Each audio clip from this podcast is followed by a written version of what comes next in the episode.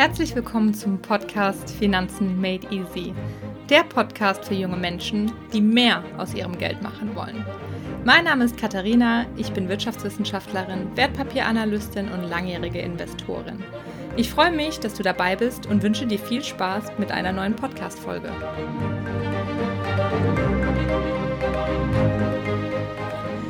Ja, hallo und herzlich willkommen. Ich freue mich auf jeden Fall, dass ihr wieder hier eingeschaltet habt. Es ist ja noch eine der neueren Podcast-Folgen. Mein Podcast wurde ja jetzt am 13. Oktober 2019 veröffentlicht und ich habe in der ersten Woche oder anlässlich der Veröffentlichung meines Podcasts ein kleines Gewinnspiel geplant, weil ich gerne das Feedback pushen würde, was ich von euch erhalte und habe euch darum gebeten, Bewertungen abzugeben für meinen Podcast und alle, die dir eine Bewertung abgeben und mir über E-Mail oder über meinen Instagram-Account ihre Namen mitteilen und die Bewertungen, die sie mir gegeben haben, die kommen in den Lostopf und da ziehe ich dann am Sonntag den Gewinner, der einen 50 Euro Amazon-Gutschein von mir bekommt.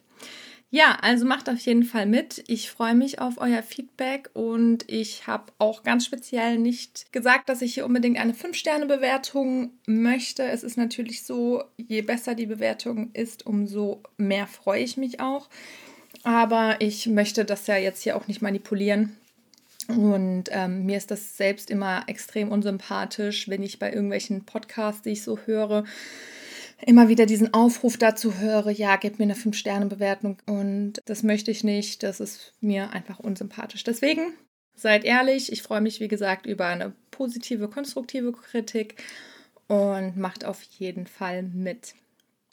Ja, und zum heutigen Thema. Ich wollte mit euch mal über das Thema Versicherung sprechen. Letzte Woche habe ich ja das Thema Kapitalanlage Finanzen ein bisschen angesprochen und da euch die Grundlagen erklärt, aber da ich mich ja mit meinem Business auch auf den Versicherungsbereich fokussiere, ist das natürlich auch ein ganz wichtiges Standbein. Also grundsätzlich muss ich auch dazu sagen, weil ich da auch auf Instagram immer ganz, ganz viele Fragen bekomme und auch im privaten Leben, also face-to-face, face to face was ich denn mache, ob ich Versicherungsmaklerin wäre. Weil ich glaube, viele Menschen können einfach mein Geschäftsmodell nicht so richtig greifen, weil ich da noch alleine am Markt bin. Oder was heißt noch? Also vielleicht bleibe ich da auch alleine am Markt. Viele Menschen kennen ja bisher nur den typischen Versicherungsmakler, Bankberater und dann noch vielleicht den Honorarberater, der eben jetzt sein Geld nicht über die Provisionen erhält oder irgendwelche Servicegebühren, sondern einfach über einen festen Stundensatz.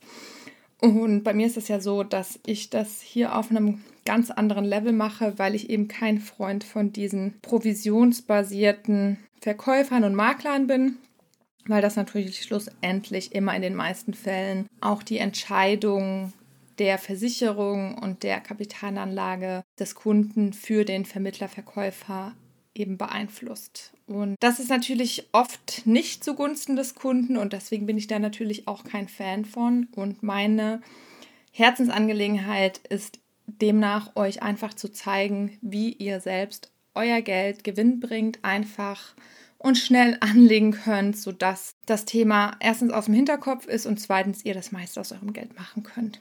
Und hier nochmal als Hinweis, es ist auch keine Anlageberatung. Ich sehe mich eher als Institution, die euch das Wissen an die Hand gibt und euch einfach die Mechanismen, die dahinter liegen, erklärt und mit dem Wissen ausstattet, sodass ihr euch selbst eine Anlagestrategie, die zu euch passt, zurechtlegen könnt. Und beim Thema Versicherungen ist es ja so, dass wir in Deutschland da sehr reguliert sind und da ist es einfach so, dass das meiste Geschäft eben über einen Mittelsmann gehen muss, also ein Versicherungsmakler, Vermittler. Aber auch hier ist es natürlich dann trotzdem wichtig, auch wenn du dem nicht aus dem Weg gehen kannst, dass du, oder es ist umso wichtiger, dass du dich gut mit den Produkten auskennst, dass du genau weißt, was es für Möglichkeiten am Markt gibt. Weil da hast du ja sonst einen Gegenüber sitzen, der dir womöglich langlaufende Verträge, wie wir es eben im Lebensversicherungsbereich über die Berufsunfähigkeitsversicherung oder über die private Altersvorsorge private Kapitalanlage eben haben. Da haben, sprechen wir wirklich von langen Laufzeiten und eben langen Verträgen und Verträge binden einen nun mal. Ja, da ist es einfach umso wichtiger, dass ihr wisst, was ihr braucht und was ihr abschließen solltet und was ihr vielleicht nicht tun solltet und wo eben oder über welche Stellschrauben im Vertrag eben die Provision von dem Makler beeinflusst wird. Da kann man dann nämlich ganz schön gezielt draufschauen und eben immer mal gucken, gut, ist es jetzt wirklich einer, der mir wohlgesonnen ist, der mir auch vielleicht zu etwas rät, wo er jetzt zwar einen Abschlag dran verdient, also ähm, eine Minderung einfährt, aber das eben für dich besser ist in dem Falle. Und das sollte natürlich so sein. Aber dann lass uns direkt mal einsteigen. Also beim Lebensversicherungsbereich, jedenfalls, ich kann ja von meiner Erfahrung sprechen. Ich habe ja in einer Lebensversicherung gearbeitet im Bereich Produktmanagement, Produktentwicklung und Vorbereich. Wir haben auch mit unserem Angestellten Außendienst zusammengearbeitet. Ich war mit denen unterwegs und wir sind zu Vermittlern und Maklern gefahren. Und grundsätzlich ist es im Lebensversicherungsbereich eben so, dass du das Thema private Altersvorsorge hast, Berufs- und Fähigkeitsversicherung und die ja, private Kapitalanlage auch im Versicherungsmantel. Also ist es eben so, dass du beispielsweise die Rentenversicherung in der privaten Altersvorsorge abschließen kannst. Da ist es noch wie früher, dass du eine Garantieverzinsung bekommst die aber jetzt nicht mehr so großartig ist, wie es in der Vergangenheit war. Da gibt es ja viele Altersvorsorgeverträge, die noch eine Garantieverzinsung von 4% im Jahr haben und deswegen hast du ja auch wahrscheinlich oft mal in den Medien mitbekommen, dass die großen Versicherer einfach so große Probleme haben, dies zu bedienen. Problem ist nämlich, diese 4% sind dem Kunden garantiert. Aber die Versicherung muss ja erstmal diese 4% auch erwirtschaften.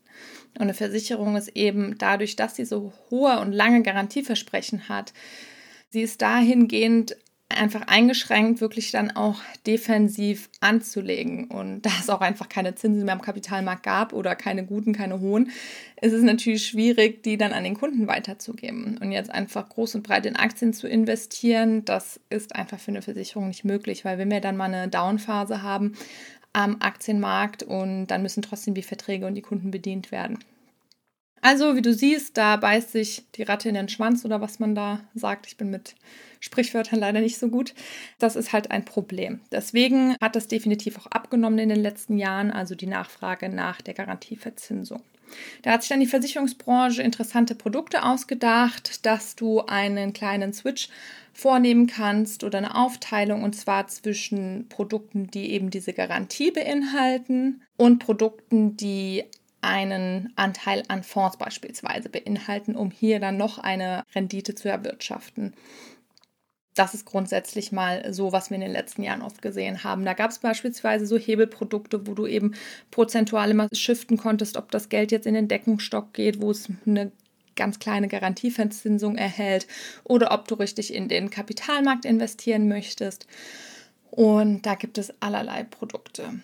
Grundsätzlich ist es dann so, dass du dich hm, zu beispielsweise oder in der Regel ja monatlichen Beiträgen verpflichtest und dann dir ein paar bestimmte Fonds raussuchst und einfach ab und zu mal meistens in Absprache, je nachdem wie dein Kenntnisstand mit deinem Versicherungsmakler, eben schaust, ob das alles noch so passt mit der Investmententscheidung, also in welche Fonds das Geld fließen soll und auch mit der Höhe der Beiträge. Da ist es auch so oft, dass eine Dynamik in den Vertrag eingeschlossen werden kann, dass du über einen bestimmten Prozentsatz in deiner Versicherung eben die Möglichkeit hast, dass deine eingezahlten Beiträge eben um diesen Prozentsatz jedes Jahr steigen. Das macht natürlich Sinn, weil in der Regel wird auch dein Gehalt steigen. Die Inflation ist ja da, deswegen musst du, um immer denselben Beitrag einzuzahlen, eben auch mehr investieren. Aber das erhöht natürlich auch die Provision für den Makler oder Versicherungsvertreter, was auch immer, wer dir das verkauft hat, weil in der Regel ist es so, dass die Herren und Damen auf Basis der Bewertungssumme verprovisioniert werden. Und das sind eben die angenommenen Beitragszahlungen, die du leistest, also inklusive eben schon Dynamik. Und das wird über die Jahre multipliziert. Und dann wird der Vergütungssatz eben auf diese Bewertungssumme eben angesetzt. Macht natürlich Sinn für die Makler, dass du möglichst viel einzahlst, weil je höher die Summe ist, umso mehr springt dann auch für den Vermittler bei raus. Das ist jetzt grundsätzlich mal so die Sache. Und dann haben diese Versicherungsverträge auch hm, der ein oder andere, die haben unterschiedlich, das kann man jetzt gar nicht so sagen, verschiedene, ich sag mal, fancy Details oder noch Zusätze. Da gibt es zum Beispiel das Rebalancing, dass einmal im Jahr eben die ursprüngliche Aufteilung wieder hergestellt wird, weil oft ist es ja so, dass sich ein Investmentfonds anders entwickelt hat als der andere und so wird dann wieder, werden die Anteile wieder entsprechend verkauft oder zugekauft, sodass du wieder bei einer, einer ursprünglichen Aufteilung eben landest. Oder du hast ein sogenanntes Ablaufmanagement, was es auch bei vielen Versicherungen gibt, dass eben in den letzten Jahren vor Ablauf deines Vertrages eben immer mehr in sichere Anlageklassen investiert wird. Das ist auch alles ganz schön und gut. Grundsätzlich ist es aber schwierig mit so einer Versicherung, beziehungsweise man muss sich das gut überlegen, weil das Geld oft relativ eingebunden ist in dem Vertrag. Also es ist so, dass wenn du was entnehmen möchtest, das oft mit Kosten verbunden ist oder anderweitig restricted ist, so dass du beispielsweise nur zweimal im Jahr entnehmen kannst und ähm, ja, das ist dann ab und zu vielleicht nicht so gut, aber grundsätzlich sollst du ja auch an deine Altersvorsorge nicht rangehen. Da ist es jetzt aber so bei den Rentenversicherungsverträgen für deine Altersvorsorge, dass das nach einem Schichtenmodell aufgebaut ist. Also da gibt es die Schicht 1, das ist die Basisversorgung, dann die zweite Schicht, wo die betriebliche Altersversorgung und die Riester-Rente zum Beispiel zusammengefasst sind und dann gibt es eben die private Altersvorsorge, die ist in der dritten Schicht. Und bei der Basisversorgung ist es, die ist eigentlich sehr ähnlich zu deiner gesetzlichen Rente. Die wird auch steuerlich anders gefördert oder besser gefördert, aber da ist es eben so, dass du auf gar keinen Fall an das Geld rankommst. Also wenn du sagst, du willst die kündigen, kannst du nicht auf das Geld zugreifen, das ist unmöglich. Und das erbt dann auch nur, das ist auch im Erbfall ein bisschen schwieriger, weil da auch nur die direkt Erbberechtigten ähm, das kriegen würden, was dann, ich glaube, deine Frau ist. Da muss man noch mal im Detail nachschauen, das weiß ich jetzt nicht. Und in der dritten Schicht, also bei der, der privaten Altersvorsorge, ist es einfach so, dass du jemanden benennen kannst, der dann dein Geld bekommt. Und du kannst es in der Regel auch kündigen, pausieren, komplett auflösen. Und deswegen ist das oftmals flexibler und oftmals beliebter und ja, also man muss sich das mit der ersten Schicht sehr gut überlegen, aber wie gesagt, es ist hier keine, kein Beratungsgespräch. Nur mir hat immer das nicht so ganz geschmeckt, dass man da überhaupt nicht mehr drankommt. Wir haben ja schon die gesetzliche Rente, wo wir nicht drankommen. Und wenn irgendwas mal passiert, du kommst auch da an dein Geld nicht, ist das nicht so schön. Und auch mit dem steuerlichen Effekt ist das ein bisschen kritischer zu sehen. Deswegen, falls euch das interessiert, sagt mir Bescheid, dann, dann greife ich das Thema nochmal mehr auf, gerade wie das mit dem steuerlichen Vorteil ist, weil da macht es auch nur Sinn, wenn ihr die steuerlichen Rückzahlungen, die ihr erhaltet, wieder investiert. Sonst ist das nämlich, also der Effekt eigentlich zu vernachlässigen und ihr könntet direkt in der dritten Schicht eben eure, also in der privaten Altersvorsorge, dritte Schicht, euren Vertrag abschließen. Ja, und wenn man dann eben zum Renteneintrittsalter kommt, ist das grundsätzlich bei einer Rentenversicherung so, oder wieso das ja viele tun, dass du einen garantierten Rentenfaktor hast. Das bedeutet, es ist ein Mindestwert, mit dem dein eingezahltes Kapital oder dein dann vorhandenes Kapital, in der Regel auf 10.000 Euro ist das bezogen, multipliziert wird. Ja, also dann hast du Rentenfaktor XY und den multiplizierst du eben mit deinem Guthaben und dann kommst du zu einer Mindestrente hin, die du dann ausgezahlt bekommen wirst, eben über die Laufzeit deines Lebens bis hin zum Tod. Das ist ja das Prinzip oder die zugrunde liegende Idee hinter einer Rentenversicherung, weil eine Rentenversicherung ist auch nicht unbedingt da, um das Maximum an Rendite für dich herauszuholen, sondern es ist da, um das sogenannte Langlebigkeitsrisiko abzudecken, weil das Risiko ist einfach, dass du lange lebst und das Geld am Ende nicht mehr da ist. Und das wünscht sich natürlich keiner. Klar, in der Regel hast du auch oft Familie oder sonst irgendwas, aber man weiß ja nie, das Leben ist lang, das Leben kann hart sein und am Ende sitzt du eben da und ja, äh, sitzt in deinem teuren Altersheim und das Kapital ist aufgebraucht und dann hast du keine Versicherung. Das ist natürlich blöd. Aber es ist ja auch grundsätzlich so, dass du eigentlich immer sofort beginnende Rentenversicherung abschließen kannst.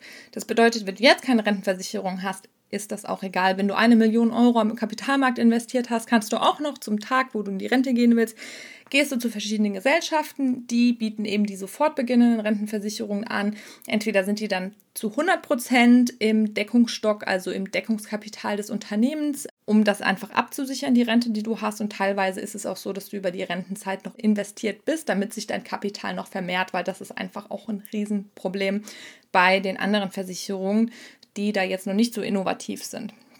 Wenn angenommen, du gehst mit 65 in Rente und lebst noch 20, 30 Jahre, dann verschenkst du ja enorm viel an Rendite, wenn du das direkt ins Sicherungskapital, in den Deckungsstock des Unternehmens schiebst, wo einfach nicht mehr viel passiert.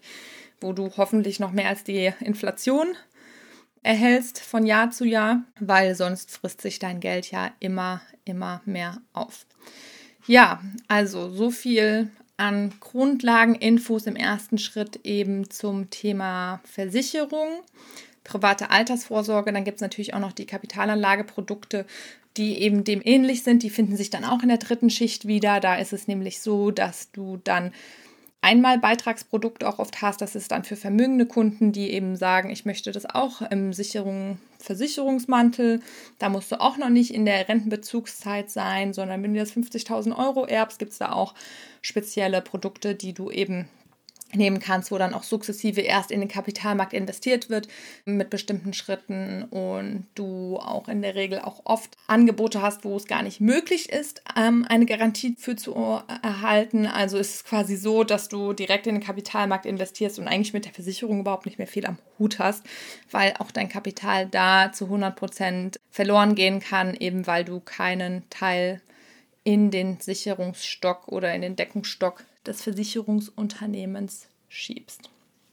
Hier ist es dann eben auch so, dass die Provisionen auch teilweise sehr hoch sind. Es gibt auch da interessante Features, aber hier ergibt sich für mich noch weniger Sinn, das Produkt wirklich in eine Versicherung zu geben, weil oft die Kosten schon noch höher sind. Zum Glück sind die Versicherungen jetzt auch moderner und innovativer geworden und bieten wirklich Produkte mit geringen Kosten an, aber das Problem sind halt meistens die Provisionen, ja, oder die Abschlussgebühren. Es gibt ja auch laufende Vergütungen und das ist in der Regel schon ein ganz schönes Stück, was du da ausgeben musst, im Gegensatz dafür zu, wenn du es selbst machen würdest.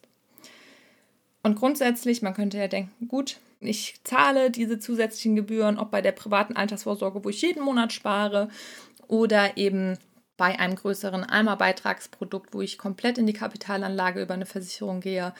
Ähm, das lohnt sich für mich. Ich zahle auch gerne mehr, weil ich habe dann ja einen Berater, der mich super berät. Aber hier kann ich dir sagen, ich kann es nur oft genug sagen und ich werde es in der Zukunft auch noch oft sagen, ich kann dir nur ans Herz legen, kümmere dich selbst drum, denn jeder ist sich selbst am nächsten und alle wollen nur dein Bestes und das Beste ist dein Geld. Und wie oft ich erlebt habe, dass wirklich Menschen in dieser Branche, die eben im Vertrieb tätig waren, keine Ahnung davon hatten, die gesagt haben, ich habe mit diesen Fonds nichts am Hut, ich verstehe das alles nicht, sag mir mal, was kommt denn gut an, was machen denn die Kollegen, woran investieren die denn? Und auf sowas möchtest du nicht doch nicht deine Kapit also dein dein Vermögen und dein Vermögensaufbau, dein Kapitalaufbau setzen. Das ist einfach nicht die beste Lösung, definitiv nicht. Und es ist einfach, ja, nicht schön und deswegen macht es einfach Sinn, das selbst zu machen, weil es ist kein Hexenwerk. Du kannst, wenn du dir die Grundlagen einmal angeeignet hast, wenn du das verstanden hast, macht es einfach Spaß und ist wirklich einfach nachzuvollziehen. Aber dafür ist ja mein Podcast, mein YouTube-Kanal, meine Website und auch meine Instagram-Seite da, um dir eben dies einfacher zu machen und zu ermöglichen. Also so viel jetzt zu den Versicherungen. Kommen wir zur Berufsunfähigkeitsversicherung, die jetzt ein bisschen anders aussieht. Da ist es eben so, dass du dich dagegen absicherst, dass du irgendwann deinen Beruf nicht mehr ausüben kannst. Da sagen ja immer gleich viele, ach, das, das passt ja nicht, ich sitze ja nur im Büro. Aber hier muss man ja wissen, der Großteil aller Menschen, die sogenannt BU, also ist die Abkürzung für berufsunfähig werden, die BU werden, die werden BU eben durch die Psyche. Burnout, Depression, sonstige Erkrankungen. Also das ist auf Nummer eins. Dann folgen Krebserkrankungen und orthopädische Probleme also Rücken typisch, ne? Da gibt es Probleme und es ist definitiv wirklich ein Risiko, was wirklich real ist und was wirklich da ist und was man nicht vernachlässigen sollte. Aber auch hier gibt es einfach wichtige Punkte zu beachten, wenn du diese Versicherung absichern und abschließen möchtest. Ich werde dir auf jeden Fall ein Blogpost, den habe ich jetzt in der letzten Zeit schon mal vorbereitet, Den werde ich auf meine Website hochladen, weil es gibt so viele Begriffe wie abstrakte Verweisung, garantierte Rentensteigerung etc. Das kann ich ja alles gar nicht dir erklären. Ich kann es schon machen, aber ich denke, du hast mehr davon, wenn du das nochmal ausgedruckt vor dir liegen hast und dir das dann wirklich anschauen kannst, weil das sind ja auch Begriffe, die du wahrscheinlich davor noch nie gehört hast. Aber deswegen jetzt mal allgemeine Informationen zur Berufs- und Fähigkeitsversicherung. Und ja, also viele denken, wie gesagt, sie werden ja nie BU, das kann ja überhaupt nicht passieren, aber es werden schon viele BU und man kann halt leider nicht in die Zukunft schauen. Und eben dadurch, dass Psyche immer mehr zunimmt, ist da auch jeder eigentlich von betroffen. Das Gute ist halt, wenn du einen Bürojob hast, in der Regel und Akademiker bist, sind deine Beiträge schon relativ gering. Also danach wird ja auch entschieden, wo arbeitest du, was machst du, was hast du für einen Werdegang und wie sieht es mit deiner Gesundheit aus. Das spielt natürlich auch noch mit rein. Die Versicherer selektieren da mehr oder weniger streng. Und hier ist es eben auch wichtig zu gucken, bei welcher Gesellschaft du versichert sein möchtest und wahrscheinlich auch wirst dann, wenn du das mal angehst, weil wir hatten ja zum Beispiel, da gab es, ich glaube, das war die WWK-Versicherung, auch so Skandale, dass die viele Leute angenommen haben, die einfach gesundheitlich nicht so on top waren. Und dann gab es eben extrem viele Fälle von BU und dann muss die Versicherung auch direkt Rückstellungen bilden. Also das, was sie dem Kunden zugesagt hat, was sie ihm über die Dauer des Vertrages zahlen würde als Berufs- und Fähigkeitsrente, das muss sie in dem Moment, wo feststeht, dass er BU ist, als Rückstellung bilden. Und deswegen möchten die Versicherungen das natürlich eigentlich vermeiden, weil das sind dann schnell mal Hunderttausende von Euros, die dann eben in die Bilanz als Rückstellung kommen. Und deswegen ist das halt ein Problem, weil die WWK hat da, um schön viel Geschäft zu machen, eben viele Menschen aufgenommen und musste dann auch bei den Kunden den Beitrag anheben weil es gibt einen sogenannten Bruttobeitrag, der garantiert ist, der aber relativ hoch in der Regel ist oder höher ist als der Nettobeitrag. Und der Nettobeitrag ist der Beitrag, den du in der Regel zahlen musst. Das ist nämlich der Bruttobeitrag abzüglich der Überschüsse. Und wenn du in der Versicherung bist, ist es auch so, dass du, oder in der Regel so, dass du an den Überschüssen der Versicherung beteiligt wirst. Und dann zieht das einfach das Unternehmen oft diese Überschüsse ab, sodass du im Monat weniger zahlen musst. Auch hier gibt es wieder andere Möglichkeiten in den Verträgen, dass du beispielsweise sagen kannst, du möchtest den vollen Beitrag zahlen und die Überschüsse, die eben ausgeschüttet werden an dich, die sollen in einen Investmentfonds angelegt werden oder sollen ins Deckungskapital von unter, vom Unternehmen gehen. Oder, oder, oder. So viel zu den Überschüssen. Dann gibt es noch ganz verschiedene Stellschrauben, wie ich schon euch gesagt habe, zum Beispiel garantierte Rentensteigerung, Dynamik, bestimmte Wartezeiten, bestimmte Ausschlüsse für Krankheiten, bestimmte Zuschläge auch für Krankheiten. Und es gibt natürlich auch Zuschläge für Sportarten, die besonders risikoreich sind. Und da ist es auch grundsätzlich wichtig, euch auch nochmal auf den Weg zu geben. Unterschlagt nichts, verheimlicht nichts, weil eine Versicherung kriegt alles raus. Also ich habe ja bei einer Versicherung gearbeitet und ja, die möchten es natürlich tunlichst vermeiden, unnötig eine Berufsunfähigkeitsrente zu zahlen. Es ist sicherlich nicht so, dass die Versicherungen auf gar keinen Fall niemals zahlen wollen. Das hört man ja wirklich oft in den Medien und das ist auch zu Unrecht bei vielen, also zu Unrecht sind da viele Versicherungen angeprangert. Das kann ich wirklich nur aus meiner Erfahrung sagen. Zum Beispiel die Versicherung, in der ich gearbeitet habe, die waren sehr, sehr human, ja, und ähm, auch immer darauf bedacht, mit den Kunden wirklich gut umzugehen. Nichtsdestotrotz müssen die ja auch differenzieren zwischen, ich sag mal in Anführungszeichen, Schmarotzern und äh, Leuten, die es halt wirklich brauchen, eben was ich ja schon euch erklärt habe, die müssen dann die Rückstellungen bilden, die sehr, sehr hoch sind in der Regel. Und das möchten sie natürlich nur, wenn der Kunde da auch wirklich einen Anspruch drauf hat. Ja, kommen wir jetzt einfach mal zum Thema, wer ist denn berufsunfähig und wann? Wie sieht es eigentlich aus? Und berufsunfähig bist du, wenn du die Bedingungen erfüllst, die eben in dem Bedingungswerk der Versicherung stehen. Und zwar sind das diese seitenlangen, trockenen, im Versicherungsdeutsch gehaltenen Anhänge und da ist alles definiert. Deswegen auch wirklich bei einer BU, wenn ihr eine abschließt oder plant, eine abzuschließen, dann dann lest das wirklich gut durch, auch wenn es wirklich trocken ist und fragt nach, fragt euren Versicherungsvermittler, wenn ihr da unsicher seid oder Verständnisprobleme habt.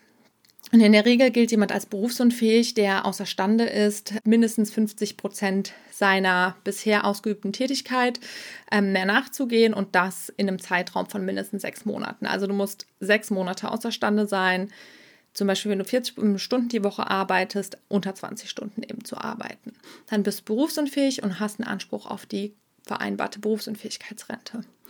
Die Höhe, die dabei abgesichert werden kann, ist in der Regel 80 Prozent deines Bruttoeinkommens bisher. Das wird auch nochmal gesondert besteuert dann als abgekürzte Rentenzahlung. Das ist nochmal ein bisschen komplizierter, aber da ist es eben auch so, dass du nicht unendlich viel absichern kannst, weil da natürlich die Gefahr besteht oder die Versicherungen wollen vermeiden, dass es hier ein, ja, ein Bereicherungsproblem gibt, dass du denkst, ja gut, ich kann ja mal gucken, dass ich hier berufsunfähig werde. Da verdiene ich am Ende noch mehr wie jetzt momentan, wenn ich wirklich arbeiten gehe. Und die Versicherungsvermittler bekommen auch eben auf die Höhe der Beiträge, die du zahlst, beziehungsweise die Absicherung, die du da abschließt und auf die Laufzeit bezogen. Darauf werden die Versicherungsvermittler, wer auch immer dir den Vertrag verkauft, provisioniert. Und hier ist es natürlich dann eben auch wirklich wichtig zu gucken, dass du nicht unnötig viel ausgibst, aber auch nicht zu wenig, weil zu wenig ist natürlich in dem Falle, wenn es dann soweit ist, dass du wirklich berufsunfähig werden solltest, auch nicht gut und ähm, da bist du sicherlich froh über jeden Pfennig, wie man so sagt, den du dann hast. Aber behalte das im Hinterkopf. Es gibt nämlich zum Beispiel auch beim Thema garantierte Rentensteigerung, dass es eben so, dass dir garantiert wird, dass jedes Jahr dein, deine Zahlung, die du im Monat erhältst, dass die sich erhöhen jedes Jahr. Und das macht natürlich sicherlich auch Sinn, weil wenn du lange berufsunfähig bist, dann ist ja trotzdem die Inflation da und das Geld, was du 1000 Euro heute, sind weniger als 1000 Euro in 20 Jahren. Und da steigt aber der Beitrag, zumindest wo ich gearbeitet habe, exorbitant.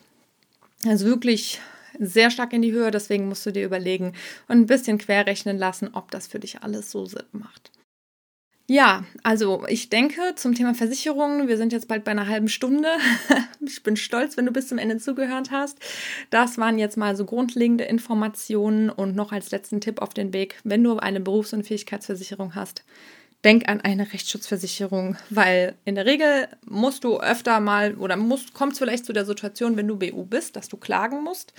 Es ist einfach so und da hast du, wenn du keine Berufsunfähigkeitsversicherung hast, bist du eigentlich aufgeschmissen, weil dann bist du als Einzelperson gegen den großen Versicherer. Wie das ausgeht, kannst du dir wahrscheinlich vorstellen. Aber melde dich bitte bei mir, wenn du Fragen hast. Informier dich selbst. Das ist das Beste, was du tun kannst. Und ich helfe dir natürlich sehr, sehr gerne.